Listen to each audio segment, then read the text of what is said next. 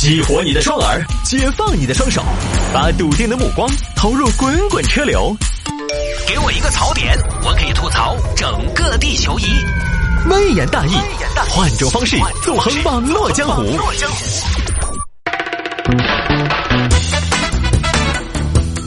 来吧，欢迎各位继续回到今天的微言大义。哎呀，前两天在节目里边频繁说了几次油价，也说了油价和电动车的问题。我说呢，大家不要为了省钱去买电车。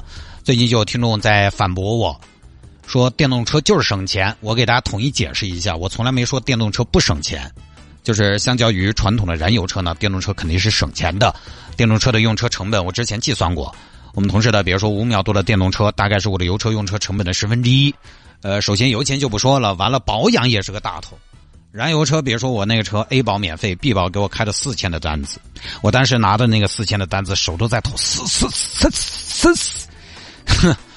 电动车要不到，电动车只要车没什么问题，你甚至基本在外边做个常规检查，检查一下刹车片、轮胎，换个空调滤芯，那也就规矩了。包括有些朋友说的这个啊，但是我们燃油车保值啊，你电动车不保值啊？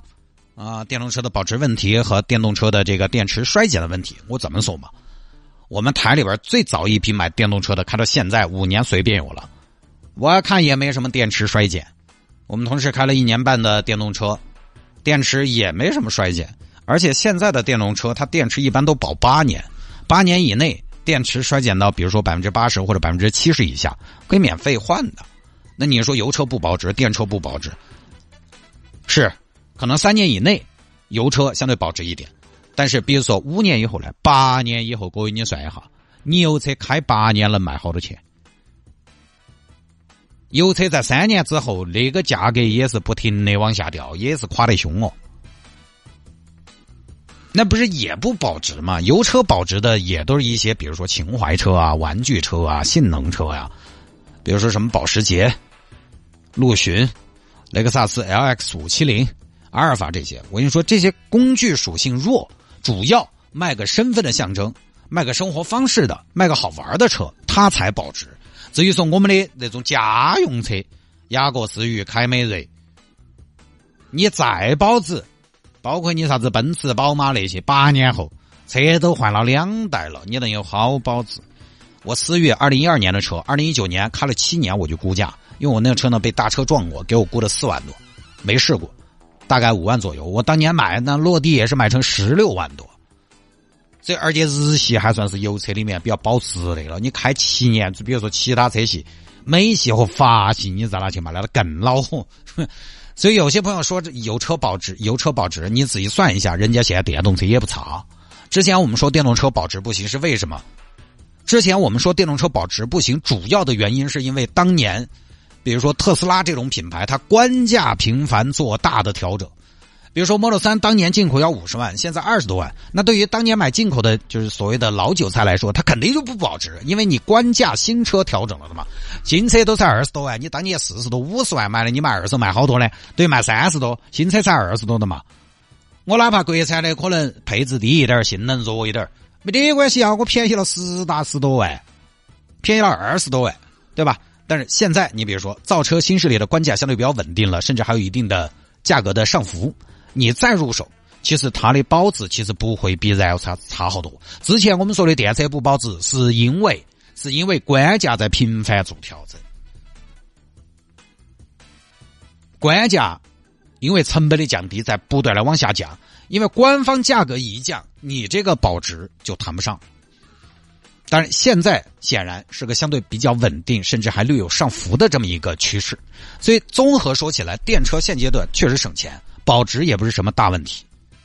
我从来没说电车不省钱哈，我的观点只是当时我的意思是，很多朋友因为说，哎呀，油价上涨而催生出来的买个电动车的这种意图和欲望。你的目的是省钱，但你关键大家不动这个脑子嘛？你买电动车要钱不要钱的嘛？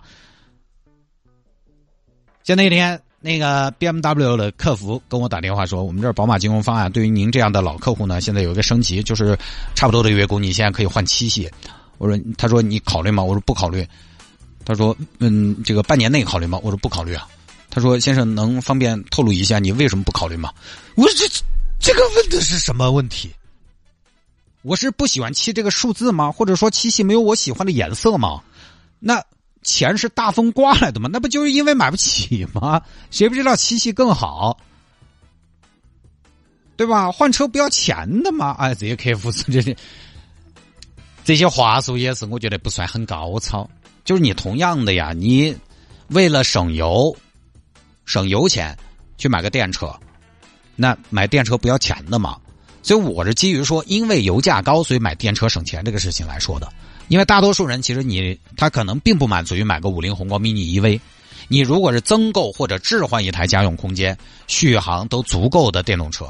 他勉勉强强也还是要十多万块钱的的嘛，你油钱省了，买车花了一大坨的嘛，所以我从一开始就这个样子的，因为用车便宜换电动车，恰恰可能不便宜。那有些朋友现阶段换了电车，你指望我说你节约不可能，我还是只有夸你，关键还是比较有钱。我身边有好多买了三十来万的电动车的朋友，天天跑来跟我说，我这好省钱。你看论坛上到处那种买买三五十万的电动车都说，哇，太省了。我这好意思。我说你这儿十块五块的扣扣够三十万也要扣好多年去了，你关键还是富裕。实际上你发现没有，电车这个东西，它最后形成了一个强者恒强的马太效应，就什么呢？越有钱越能在电车年代省钱。天天跟我说电车有钱的，呃，省这个省钱的，就是恰恰都是生活还过得的。这我们这些老百姓哦，天天开个油车啊，油价又涨喽，开不起喽哦。但你又没办法，又要换车要钱呢。所以电动车在私家车这个领域来看，我觉得真的是一波生活比较富裕的人的红利。我是这么个意思啊。为了省钱换电动车呢，可能南辕北辙，你得好好算账。除非是什么呢？除非就是你本来你现在开的车有换车的打算了，本来也到了替换的车龄了。比如说你的油车开了十年开腻了，考试想换车了，本来换车就在计划当中。哎，你考虑下电车，这个没得问题就不说了。比如说我之前买了个车，我二零一九年才买的车，才换的车。我现在为了省钱、省油钱，我去换电车，我还是有点吃饱了那种感觉呢。啊，好吧，就不多说了啊，今天节目就到这儿了。